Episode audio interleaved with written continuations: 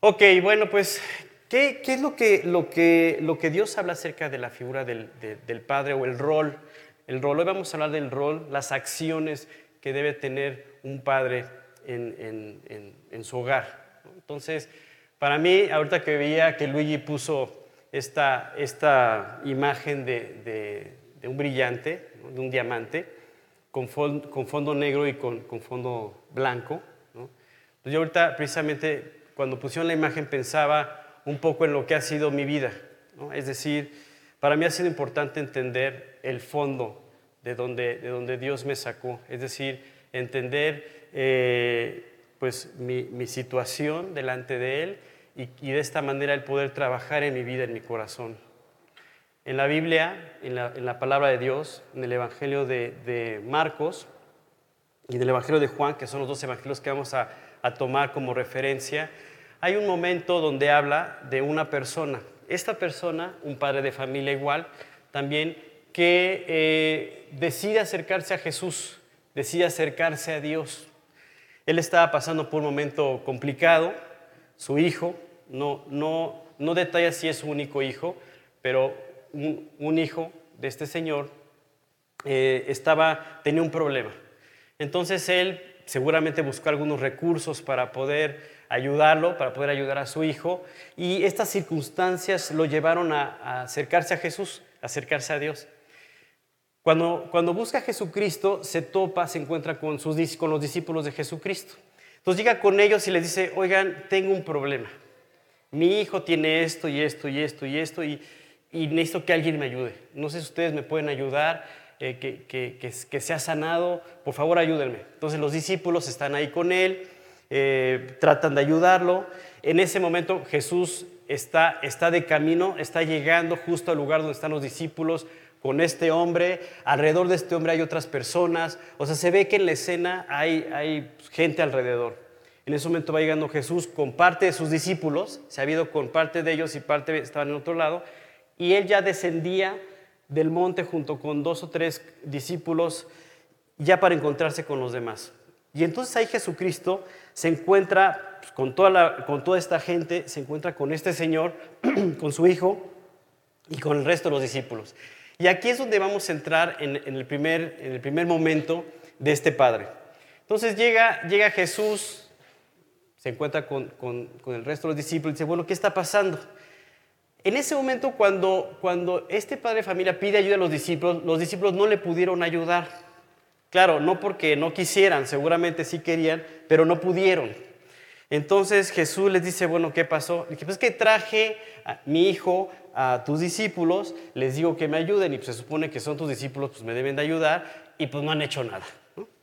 Entonces Jesús dice, bueno, a ver qué es lo que está sucediendo.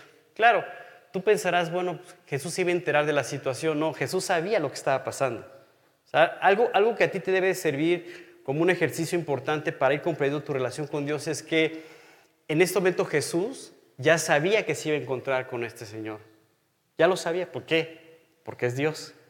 Entonces, a ti y a mí no nos debe de extrañar que Dios sepa todo. Es Dios. Entonces, cuando, cuando tú y yo nos acercamos a Dios, es porque Él ya previamente, a través de las circunstancias, a través de ciertas situaciones, ya te llevó a ese punto. Entonces, cuando tú vas delante de Él y dices, Dios, esto, el otro, aquello, Él estaba esperando ese momento para poder actuar. El punto es ese, que tú y yo dejemos a Dios actuar en nuestras vidas. Los ejemplos que vamos a poner hoy tienen que ver con eso. En este momento, Él se acerca y le dice, bueno, es que tus, tus discípulos no me pudieron ayudar. Entonces, le dice, bueno, a ver, ¿qué es lo que tiene tu hijo? Bueno, pues tiene, tiene un, este, un espíritu mudo y que lo tira al piso y lo sacude y le hace esto y el otro y no lo puede ayudar. Tocayo, ¿tienes algunos pasajes? Si quieres vamos a poner un poco los pasajes para, para que los puedan, los puedan este, leer. Los podamos leer. A ver, deja, deja. Ok, dice, y muchas veces le echan el fuego y en el agua para matarle. Pero si puedes hacer algo, ten misericordia de nosotros y ayúdanos. Ahí quédate, Tocayo. En este momento, el padre de familia está explicando a Jesús lo que le pasa al hijo. Repito, Jesús ya sabía. Simplemente Jesús estaba, estaba empujando a este señor, a este padre de familia, a que él aprendiera a confiar en que Jesús tenía la capacidad de hacer pues cualquier cosa, en este caso sanar al hijo. Entonces, este, este padre le empieza a explicar y muchas veces le echan el fuego, el espíritu este mudo, en el agua para matarle, pero si puedes hacer algo, ten misericordia de nosotros y ayúdanos. Aquí no menciona, con este ten misericordia de nosotros, no sabemos si se refiere pues, a toda la familia en general, al, al papá, la mamá, los hijos, o simplemente está hablando de él y el hijo, pero dice, ayúdanos. O sea, si puedes, ten misericordia de nosotros, pero si puedes hacer algo, ayúdanos. Yo no sé, y aquí es donde tú y yo tenemos que empezar a ponernos en el lugar correcto, es decir, ¿cuántas veces nos ha pasado que decimos, ¿y si me podrá ayudar Dios? O ¿realmente me puede ayudar? Y empiezan las dudas. Ahorita yo platicaba con, con, con Luigi un poco sobre la figura del padre, sobre el rol del padre, y yo le decía que el hombre como, como género, es decir, masculino, tiene, tiene, tiene esa, esa, característica por naturaleza, ¿no? Es decir, el orgullo del hombre. No, no, yo, espérame, no, aguántame, yo, yo puedo, yo todas las, yo, no me estás viendo, soy el hombre y tengo la capacidad. De, y esto se ve muchas veces reflejado no solamente en las circunstancias diarias, sino con Dios, por ejemplo. Yo me acuerdo cuando, cuando cuando empecé por primera vez a entender acerca de la palabra de Dios, era porque mi, mamá pues empezó a empujar con que, oye, no, que acércate a Dios y que te voy a dar una plática y todo esto. Y mi papá era el clásico así religioso, orgulloso de, no, no, espérame. Ella sí lo necesita, yo no. Entonces, de alguna manera, esa, esa parte del hombre de resistirse a recibir ayuda, estoy hablando, estoy hablando como género masculino, es muy característico, muy, muy característico. Yo he visto cómo pues, muchas iglesias o muchos grupos inician básicamente con las mujeres. ¿Por qué? Porque el hombre, no, espérame, pues, yo, yo, yo tengo todo bajo control. Y no es así. Entonces, yo me imagino que este personaje llegó igual, claro, ya desesperado, porque de hecho es que ya mi hijo de plano, ¿qué hago con él? Yo analizando este, este momento, yo imagino, tratando de trasladarlo a la actualidad, es como, oye, a ver, Jesús, ¿no? Que vas con Dios, que mandé a mi hijo al campamento con tus discípulos y regresó igual. Pues, ¿Qué onda? ¿No? no que mucho campamento y que no sé qué, y que, y que no sé. Y ve, trae ahí el demonio que lo, lo mueve y lo baja y lo sigue igual, ¿no? Entonces, por favor, Dios, si puedes hacer algo, pues ayúdanos. Perdón el ejemplo, pero es como para entender un poco la escena, ¿no? ¿Qué fue lo que pudo haber pasado en ese momento? Pues con ese padre, con Jesús y con el Hijo. Entonces, en ese momento, este hombre le dice, sí, pero si puedes hacer algo. Punto número uno, pues Dios no solamente puede hacer algo, o sea, hizo el universo, creó todas las cosas. Entonces tú imagínate cómo nos vemos delante del creador de todas las cosas diciéndole, pero si puedes hacer algo. Sin embargo, sucede, a mí me ha pasado, a mí me ha sucedido, me entra la duda. Traigo arrastrando esa naturaleza de hombre como género orgulloso, que no, deja, deja hago esto y luego pues vemos, si no, pues, pues vamos a, buscar a Dios o a ver qué hacemos. Y es completamente al revés. O sea, la invitación de Dios que tú y yo seamos esos hombres valientes. Yo no sé cuántos de aquí tengan hijos, pero el rol que Dios ha puesto delante de ti y delante de mí es muy importante en el hogar. Muy, muy importante. Job había puesto una imagen al principio de un faro que tiene que ver con eso.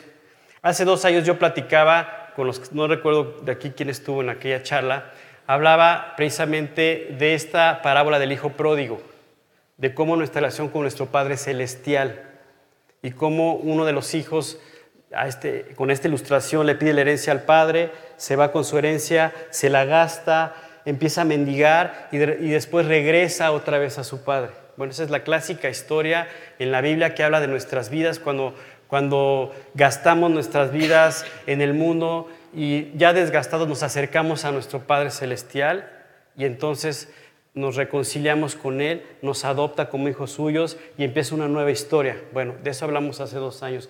Hoy me estoy enfocando específicamente en lo que está pasando con el papá, el papá y el hijo y cómo, cómo resuelve actuar con su Padre Celestial. En este caso, Él dice, bueno, yo no sé ayúdame. Y fíjate lo que le contesta Jesús. ¿Puedes poner el, versículo que sigue? Este, Oscar o, no sé quién lo está poniendo. Jesús le dijo, si puedes creer, al que cree, todo le es posible. Al que cree, todo le es posible. Tú dirás, bueno, yo he escuchado esta frase. Puede hasta sonar así, ay, sí, el que cree, todo le es posible. Sí, y es más, ¿cuántas veces no hemos escuchado acerca de, oye, tienes que creer en Dios, tienes que creer en la palabra, tienes que creer en el trabajo del Señor? Pero no hay nada como creer. O sea, lo podemos escuchar y a veces lo podemos hasta decir, pero realmente en el interior del corazón no es así. Pero para mí la clave, la clave de este pasaje es lo que dice después. Síguele lo que le contesta el padre de familia. Bueno, si quieres, este, le dice,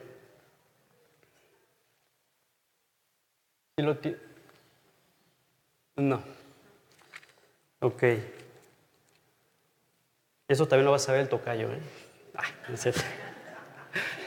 este, dice Marcos, el caso es que el padre de familia le dice, ok, sí creo, dice, no. si fuera yo el tocayo diría, aplauso al tocayo, ¿verdad?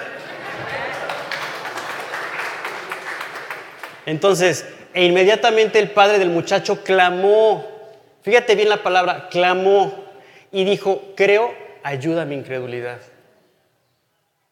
Por favor, Quítate el orgullo de hombre. Quítatelo. No te va a servir de nada.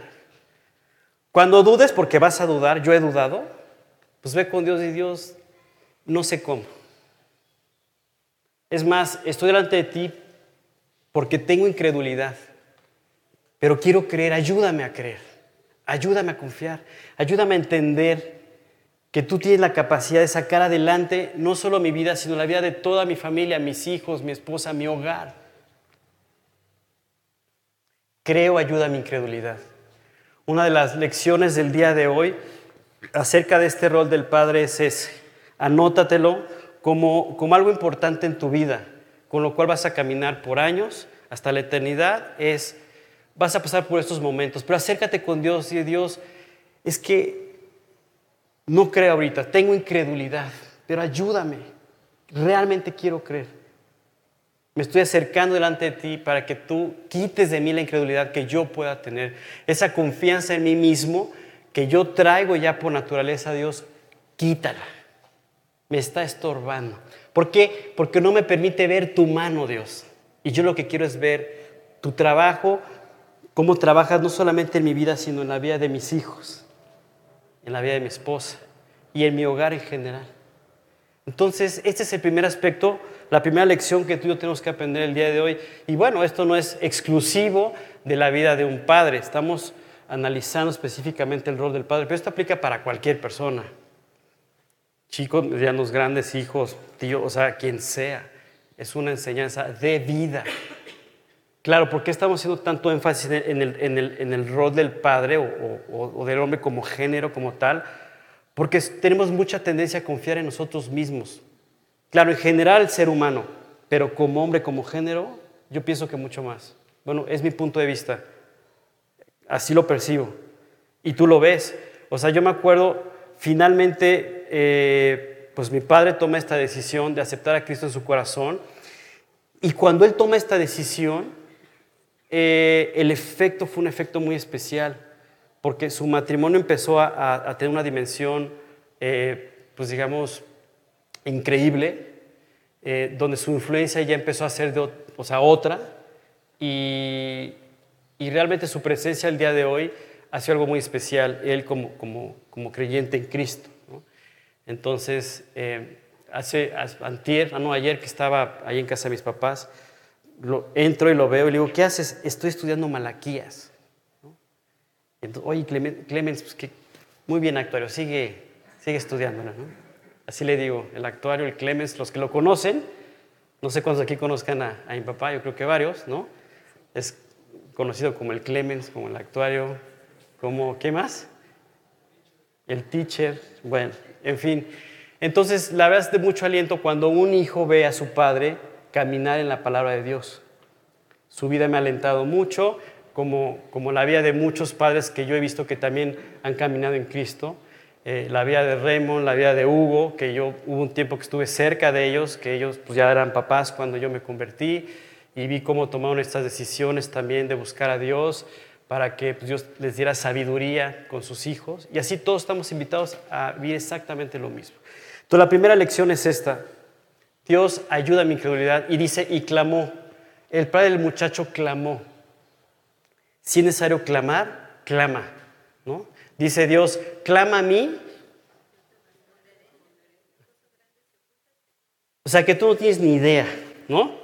Clama a mí Dios, dice Dios, ¿no? Clama a mí y yo te responderé. ¿no? Y como dijeron ustedes, ¿no? Te responderé, ¿no?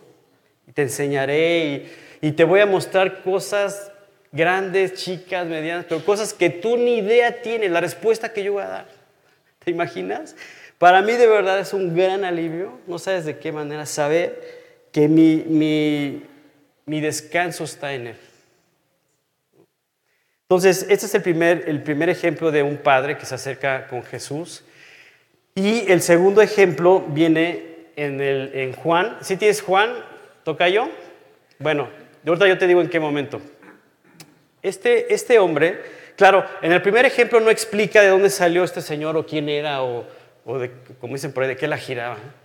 Pero el ejemplo que vamos a ver hoy, en este momento el que sigue, el ejemplo que sigue es de un personaje que era eh, alguien conocido, es decir, era un oficial del rey. Hace la referencia porque el decir era un oficial del rey era alguien cercano a esta persona tan importante que era el que gobernaba toda esa zona. Entonces seguramente esta persona pues tenía, vamos a poner esos términos, ciertos éxitos pues, económicos, eh, tal vez sociales, qué sé yo. O sea, tenía, tenía un cierto lugar. ¿Por qué hace énfasis en, este, en esta situación? Porque el rol de padre tiene sus retos, en todas las áreas, en todas las áreas. No importa si eres fulano, si te dedicas a esto, si te dedicas a lo otro, hagas lo que hagas, el reto es exactamente el mismo. El rol que Dios nos, invita a vivir como padres es el mismo en cualquier situación, en cualquier medio, en cualquier lugar donde vivas, es exactamente el mismo. Entonces aquí está hablando de alguien, bueno, pues que digamos ha logrado muchas cosas y sin embargo tenía este, esta, esta situación que lo tenía seguramente pues muy tenso, muy pensativo o tratando de resolver que era igualmente con un hijo. Claro, aquí no habla de un hijo este, que tuviera un problema como el anterior, sino era un problema de salud. Entonces, este, este personaje se acerca con, con Jesús y le dice, por favor, ve a mi casa y, ayúdame porque necesito que ayudes a mi hijo. Es decir, eh, no tiene salud, está enfermo, etc.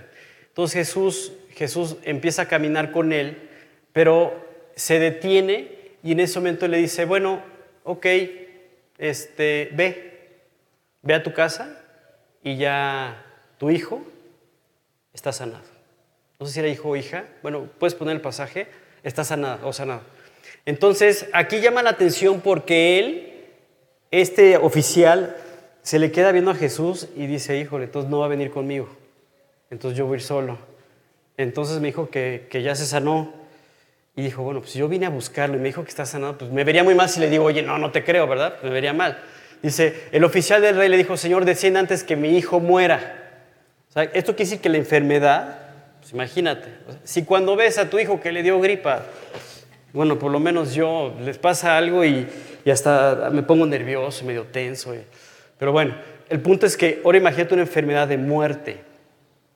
Entonces, cualquier recurso que el oficial pudiera tener, porque a lo mejor tenía mucho recurso, a lo mejor podía pagar doctores así carísimos, a lo mejor podía tener mucho recurso para hacer cosas, pero Dios lo fue llevando al punto de decirle, es que tu salida soy yo. O sea, yo soy la respuesta a tu vida. ¿Dónde estás buscando? ¿En dónde estás poniendo tus ojos? Entonces Dios mueve todas las circunstancias para que Él llegue a este punto, se acerque a Jesús y diga, Señor, desciende antes que mi hijo muera. Es decir, a veces como padres, decimos, Dios, por favor ayuda a mi hijo, pero mira, este, tiene que ser a través de este doctor. Y entonces, este, o si no, tiene que ser con este otro, porque es el que tengo de confianza. Y entonces Dios lo que yo quiero es que esto dure una hora y sánalo, por favor. O sea, en cierta forma empezamos a direccionar el trabajo de Dios. O sea, lo que Él le dijo, Señor, ven, ven a la casa porque si estás ahí pegado con mi hijo, pues va a sanar. Si estás a distancia, pues no funciona. Eso es lo que está pasando en ese momento. Claro, no te lo dice el pasaje, pero Jesús vuelvo a repetir, como es Dios, ve los corazones, él sabía que estaba poniendo su confianza en que él estuviera de manera directa con el Hijo. Y Jesús dijo, el trabajo no es así. Entonces él le dijo, mira, ok, no necesito ir. Si tú crees que yo lo puedo sanar, el que cree todo es posible. ¿no? Entonces, ahora sí el que sigue, toca yo. Jesús le dijo, ve, tu hijo vive. Y el hombre creyó la palabra que Jesús le dijo y se fue, claro.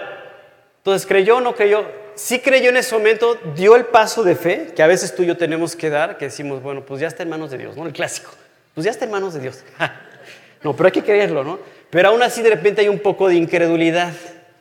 Oye, oramos y todo, y, y está en manos de Dios, y por eso dices, híjole, por favor, ya sabes, como que estás todavía con el rollo, ¿no? Entonces, pero ya diste el paso, que ya es un gran paso. Entonces dice que él, dijo Jesús, bueno, pues muchas gracias, se va y en el camino, ¿no? ya casi por llegar a la casa, seguramente cuánto iba pensando él de toda esta situación, no sabemos, pero tal vez iba todavía este, dudando, pero yo le creí, entonces yo quiero pensar y a lo mejor andaba en esas. Y de repente sale gente de la casa, se acerca con él, el que sigue, y cuando ya él descendía, sus siervos salieron a recibirle. O sea, imagínate la, emoción de este momento. Salen a recibirlo, o sea, como, como, como algo muy especial. Y le dieron nuevas diciendo, tu hijo vive. Pero fíjate nada más, no le, no le cambies. Fíjate nada más, este momento. Le dicen, tu hijo vive. En ese momento él hace el, ¿no? el flashback, digamos, a, al momento cuando estaba con Jesús y dijo, se sanó mi hijo. Pues no más por curiosidad, ¿no? Sea, ¿a qué horas fue sanado, verdad? No más a ver qué pasó, ¿no? Ahora sí el que sigue.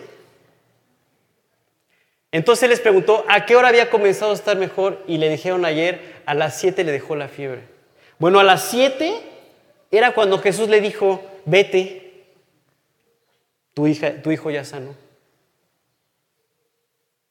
Esto, este ejercicio que tú y yo tenemos que hacer en todo momento es, cuando tú lo pones en oración delante de Dios, es Dios, yo te creo.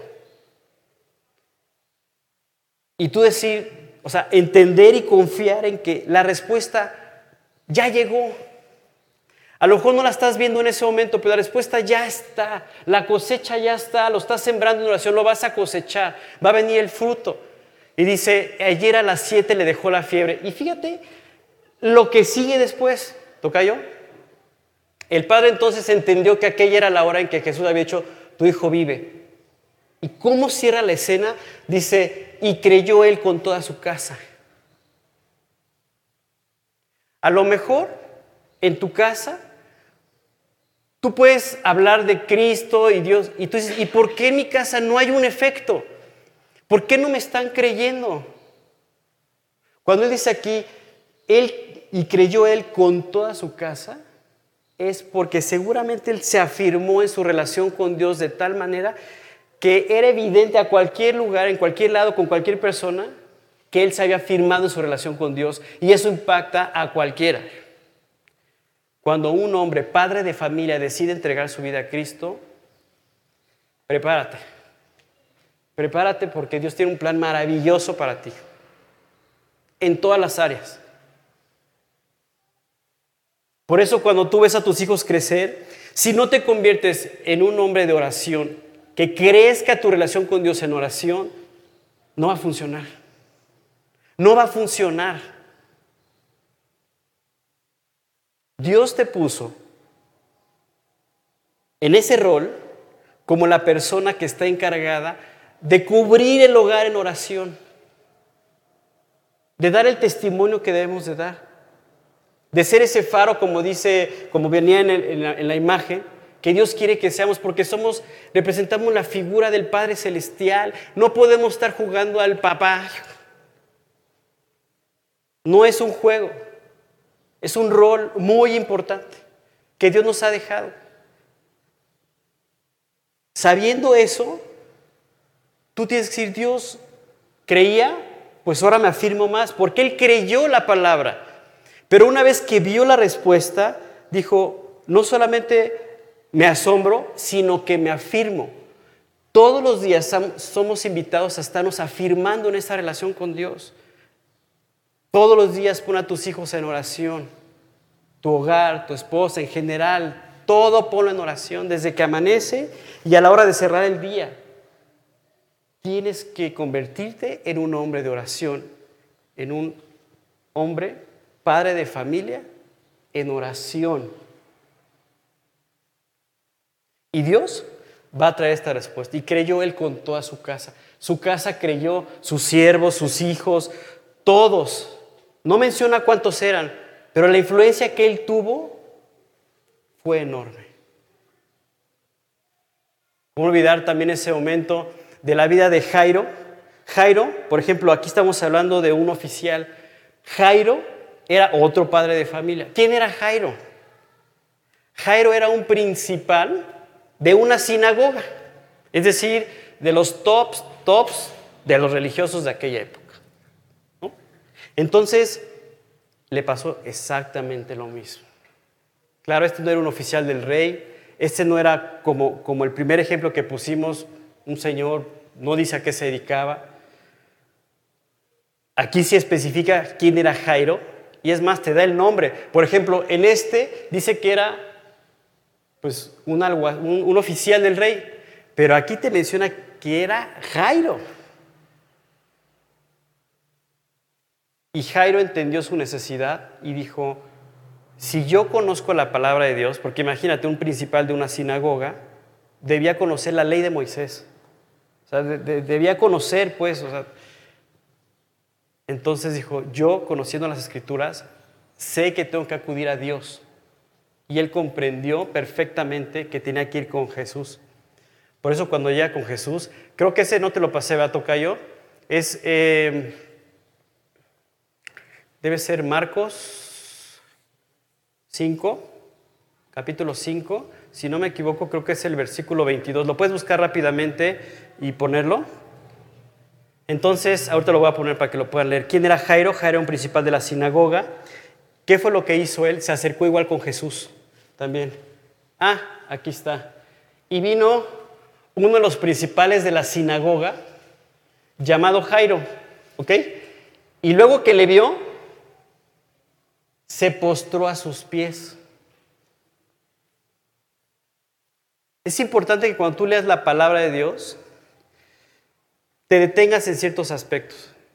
Yo me acuerdo hace muchos, muchos años que, veía a mi hermano que estaba leyendo la Biblia y le decía, ¿y qué estás leyendo? No, pues esto. Le digo, pero pues no has pasado dos hojas.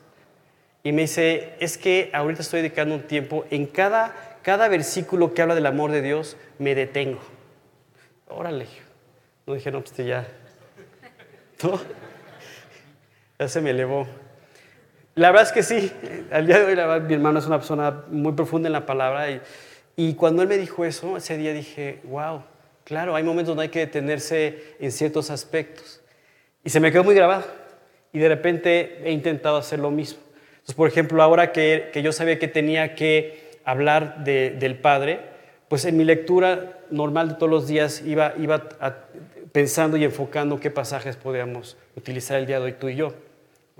Entonces, vas, al momento que vas profundizando, vas cachando. Y por ejemplo, a mí me llama mucho la atención cuando dijo esto. Dice, y luego que le vio, se postró a sus pies. Esto tiene, habla mucho. O sea, postrarse a los pies de Cristo, postrarse a los pies de Dios, habla mucho de lo que hay en tu corazón. Es decir, es una actitud de decir, no es en mí Dios, sino es, es a través de ti. No es en mis fuerzas, sino en las tuyas. Es, es una señal de rendición. Estoy rendido. ¿Por qué? Porque sé que yo no tengo la capacidad. Creo que algo que me, me, ha ayudado, digamos, en el sentido que Dios eh, utilizó en mi vida, en mi vida, es, digamos, yo más o menos a los 19, 20 años, estaba completamente seguro, primero, que no, no me iba a casar y en segundo lugar, menos tener hijos. No había sido para mí ese plan. Entonces, cuando me convierto y de repente Dios dice, sí, pero mi plan es diferente, y entonces llega el momento donde me caso y digo, bueno, Dios, gracias, tú guía el matrimonio y de repente llega el primer hijo. De verdad, a los 15 días de nacida mi hija, la tenía yo así decía, ¿y qué voy a hacer? Si en mi o sea, yo no tengo esta capacidad, no me fue dada por naturaleza a nadie. Tal vez para mí fue muy claro porque desde soltero yo era consciente de esto. Pero a lo mejor tú entraste al matrimonio y luego ya entraste como padre de familia confiando en que sí las puedes. Te voy a decir algo, no las puedes. Nadie las puede. Como padre de familia te tienes que postrar a los pies de Cristo.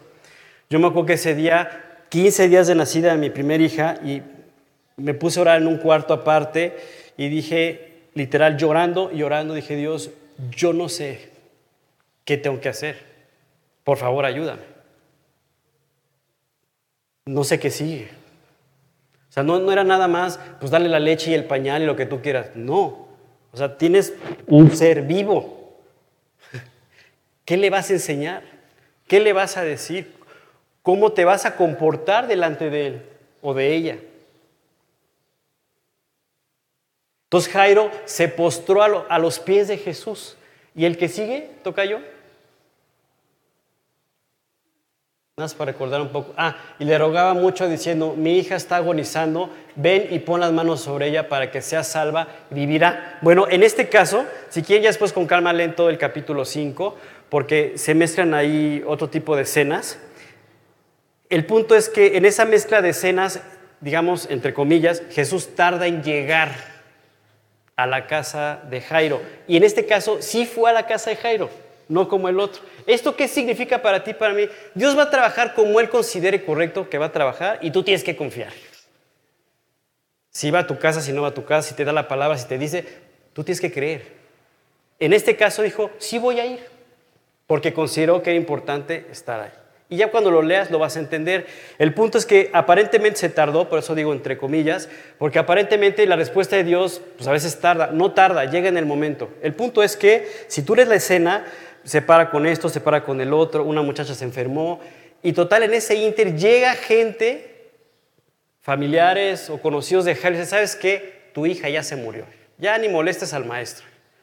Y entonces Jesús voltea a ver a Jairo y dice, Jairo, Jairo, tú confía, tu hija se va a salvar. Pero estás hablando de una circunstancia donde ya no había nada que hacer. O sea, estos personajes le dijeron, ya se murió. Ahí sí era una confianza, si en las otras era confianza, en esta era absoluta. Porque él habían dicho, ya se murió. Y entonces Jairo decide confiar. Y efectivamente llegan a su casa, entran en el cuarto, Jesús, Jairo, este, los demás lo saca, etc. lo van a leer. El punto es que Jesús llega con la niña y la sana. Y la sana. Entonces, ¿cómo no confiar en Dios? Esta parte del faro, cuando, cuando Job me la mandó y me dijo, oye, ¿cómo ves esta figura? Inmediatamente lo que vino a mi vida es el pasaje del Salmo 119, 105. Tocayo, tampoco te lo pasé, pero si lo puedes poner ahí. Dice, Dice, lámpara es a mis pies tu palabra y lumbrera mi camino. Es el faro. Lámpara es a mis pies tu palabra y lumbrera mi camino. La función de un faro es eso, es prevenir, es cuidar, es mandar una señal, es indicar, etcétera, etcétera. Eso fue lo primero que vino a mi mente cuando, cuando Job me, manda la imagen. Y es cierto. Entonces, de alguna manera, si Dios nos ha puesto como una figura de Padre que en cierta forma representa al Padre Celestial, tú y yo no podemos jugar con esta figura. Por nada. Así que la lección está ahí. La primera es creer. La segunda es afirmarnos en su palabra afirmarnos en nuestra relación con Dios. Y la tercera es postrarse a sus pies.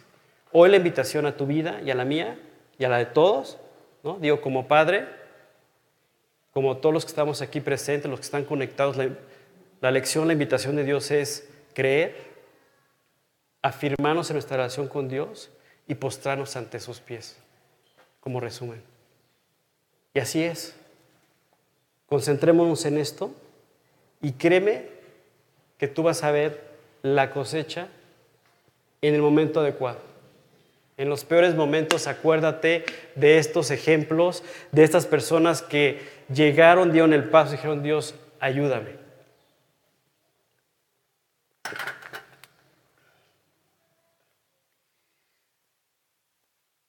Y ya por último, hablando de la oración, después lo leen con calma, en el capítulo 10, me parece, el libro de Hechos. No sé cuántos de ustedes han leído este momento donde Cornelio está, está orando y habla de Cornelio, ¿quién era Cornelio? A ver si quieres ponlo, tocayo. Ya, ya te puse a chambear. Este, debe ser el, creo que es capítulo 10, versículo 1, a ver, chécalo, ¿sí? Entonces, en este momento, ándale. Ya te reivindicaste, tocayo. Había en Cesarea un hombre llamado Cornelio, centurión de la compañía llamada la italiana, o sea, centurión. También estás hablando de un cuate acá. Bueno, luego, ¿qué dice? Esta es la parte increíble de esta persona, de Cornelio. Dice, piadoso y temeroso de Dios con toda su casa y que hacía muchas limosnas al pueblo y oraba a Dios. No, no oigo. Ok. No, no dice que a veces sí y a veces no dice siempre, bueno, esto le valió a Cornelio todo lo que tú ves en el capítulo 10. Él está orando y Dios le dice, Cornelio, tus oraciones han sido escuchadas, el ángel le dice, y entonces manda a unas personas a buscar en tal lugar, en Jope, a un tal Simón Pedro, para que venga y te explique lo que tú estás poniendo delante de mí. Bueno, y entonces cambia la escena Dice que al otro día Cornelio manda a estas personas y en ese inter que estas personas van hacia donde está Pedro, la escena se mueve la cámara y está enfocando a Pedro haciendo qué? ¿Qué crees que está haciendo Pedro en ese momento? ¿Eh? Está orando. Ay, qué curioso, los dos orando por su lado, exactamente. ¿Quieres ver respuestas en tu vida? Ponte a orar. ¿Quieres ver la mano de Dios? Ponte a orar. Pero no la de, Dios, gracias por los alimentos. Digo, qué bueno que lo hagan, ¿no? No, me refiero a orar en forma. Si quieres, ponte horarios, lo que tú quieras. Horarios donde estás todas solas. A lo mejor también después, ¿no? En el, en el día a día. Vas a entrar a alguna cita de trabajo. Date cinco minutos. Señor, voy a entrar a esta reunión de trabajo. Por favor, ayúdame. Guíame. ¿Qué hago? Pon en mí las palabras correctas para que este negocio se pueda cerrar. Lo que tú me digas. Entras al súper, Señor, que escoja bien los aguacates. Digo, como me acuerdo de que decía, Dios, dame un estacionamiento. Gracias a Dios, bueno, Guadalajara ya se empieza a colapsar, pero todavía no llegamos a esos puntos, ¿no? Todavía llegas y te estacionas. Pero bueno, el punto es ese. Los dos estaban orando. Cuando todos se ponen a orar, las cosas van a cambiar. El esposo, la esposa, todo cambia, todo el ambiente, todo absolutamente. Y entonces Pedro está orando y en ese momento que está orando Pedro, Dios le dice, Pedro, ahorita van a llegar unas personas, las vas a recibir y te vas a ir con ellos. Pero Señor, ¿cómo si yo... A ver, Pedro, no estás entendiendo. Van a venir unas personas y te vas a ir con... No, sí, está bien, Señor. Y se va con ellos. Y entonces cuando tú leas todo el capítulo te vas a dar cuenta de toda la historia, pues que llega Pedro con Cornelio, Cornelio lo recibe, se entienden y entonces Pedro le empieza a hablar de, Jesús, Cornelio acepta, la familia cree, bueno, viene una situación increíble. Ahí viene como que ese primer momento donde la iglesia eh, empieza a agarrar esta dimensión con, con, los gentiles, empieza a crecer la iglesia, eso es como coyuntural estos momentos. Hay muchos momentos coyunturales en tu vida que se van a dar en oración. Pero tienes que creerle a Dios. Hay que creerle a Dios. Y Él traerá la respuesta. Así que pues vamos a tener nuestra reunión orando, dándole gracias a Dios por este tiempo. Amado Señor, te queremos agradecer, Padre, por, primeramente por eso, por ser nuestro Padre Celestial, por ser eh, ese faro, esa luz, Dios, como dice en tu palabra, tu palabra es esa lámpara a mis pies y tú eres mi lumbrera mi andar. Dios, enséñanos Dios a ser esos padres terrenales que debemos de ser. Enséñanos Dios a amar a nuestros hijos, amar a nuestras esposas, pero sobre todo Dios amarte a ti con todo nuestro corazón y comprender lo importante que es entregar nuestras vidas a ti y enséñanos a ser esos hombres, padres de familia en oración, Dios, que crezcamos en oración y en confianza a ti. Si tenemos incredulidad, Dios, en este momento quítala, Dios. Y enséñanos a creerte, Dios, con todo nuestro corazón. Gracias te damos por este tiempo y todo te lo pedimos por Cristo Jesús. Amén. La próxima semana continuamos con otro enfoque. Que Dios los bendiga. Gracias. Si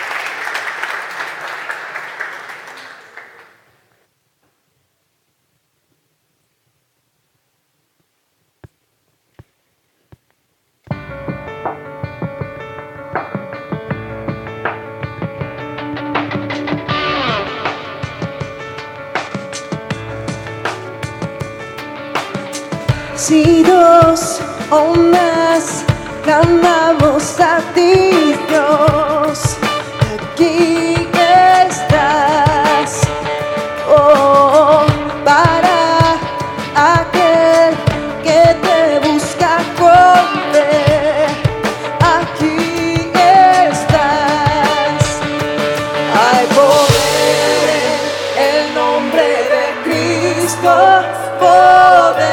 poderoso, grande eres mi Dios. Hay poder en el nombre de Cristo, poderoso y grande